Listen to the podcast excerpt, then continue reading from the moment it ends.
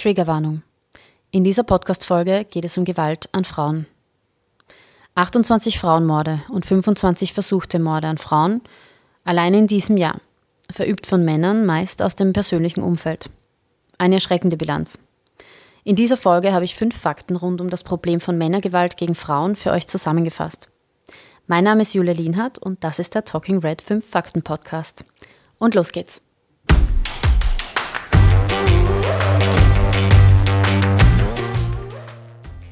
Erstens. Was sind die 16 Tage gegen Gewalt? Die 16 Tage gegen Gewalt an Frauen umfassen die Zeit zwischen 25. November, dem Internationalen Tag zur Beseitigung von Gewalt an Frauen, und dem 10. Dezember, dem Internationalen Tag der Menschenrechte. Jahr für Jahr machen Organisationen auf der ganzen Welt auf das Problem von Männergewalt gegen Frauen aufmerksam und fordern Regierungen, wie auch wir in Österreich, unsere Bundesregierung, zum Handeln auf. Zweitens. Was sind erste Warnsignale für Gewalt? Frauenmorde sind die Spitze der Gewaltpyramide. Gewalt beginnt aber bereits viel früher. Es zeigt sich zum Beispiel, wenn der Partner oder Ehemann Kontrolle ausübt, die sozialen Kontakte der Partnerin einschränkt, ein eigenes Konto und somit die Unabhängigkeit verhindert oder Chatverläufe lesen möchte. Kontrollausübung ist immer ein eindeutiges Warnsignal. Drittens. Was sind die Ursachen für Gewalt an Frauen? Meist werden existenzielle Sorgen durch Krisen wie Pandemie, Lockdowns, die Teuerungswelle und Alkoholkonsum als Auslöser für Gewalthandlungen genannt. Aber das Fundament der Gewalt bilden Patriarchat und toxische Männlichkeit.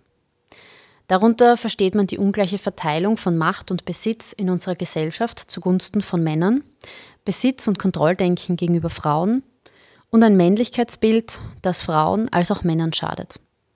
Männern schadet es insofern, als dass die Vorstellung von männlichem Verhalten in unserer Gesellschaft Männer davon abhält, offen und ehrlich über ihre Gefühle zu sprechen, ärztliche und psychotherapeutische Hilfe anzunehmen.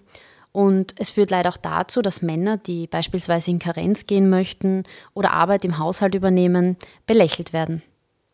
Wir können also alle unseren Beitrag leisten und eine fürsorgliche Männlichkeit zur Norm werden lassen. Viertens. Was fordern wir? Die Bundesregierung muss eindeutig mehr tun. Wir brauchen viel mehr Geld und mehr Maßnahmen im Gewaltschutz selbst. Es muss aber auch die wirtschaftliche Existenz von Frauen gesichert sein. Zum Beispiel über einen Mindestlohn von 1700 Euro netto und den Rechtsanspruch auf Kinderbetreuung. Ganz konkret brauchen wir einen ständigen Krisenstab von Institutionen, die sich Risikofälle individuell anschauen und Lösungen finden. Wir brauchen tiefgreifende Ursachenforschung, um effektive Gegenmaßnahmen ableiten zu können und Konzepte für treffsichere Gefährlichkeitsprognosen. Wir brauchen gezieltere opferschutzorientierte Täterarbeit und gesellschaftliche Bewusstseinsbildung für ein partnerinnenschaftliches Rollenverständnis und gegen toxische Männlichkeit. Fünftens. Wo gibt es Hilfe für Betroffene?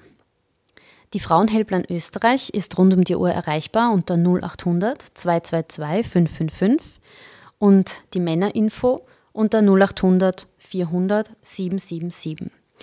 Weitere Telefonnummern und Links findet ihr in der Podcast-Beschreibung.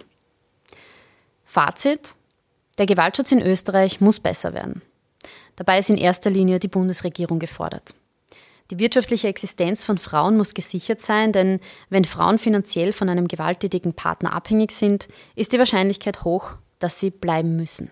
Wir brauchen Bewusstseinsbildung gegen toxische Männlichkeit und neue Männlichkeitsbilder, die Gewaltfreiheit und einen offenen, ehrlichen Umgang mit Gefühlen in den Mittelpunkt stellen. Das waren fünf Fakten zu den 16 Tagen gegen Gewalt. Bis zum nächsten Mal bei Talking Red.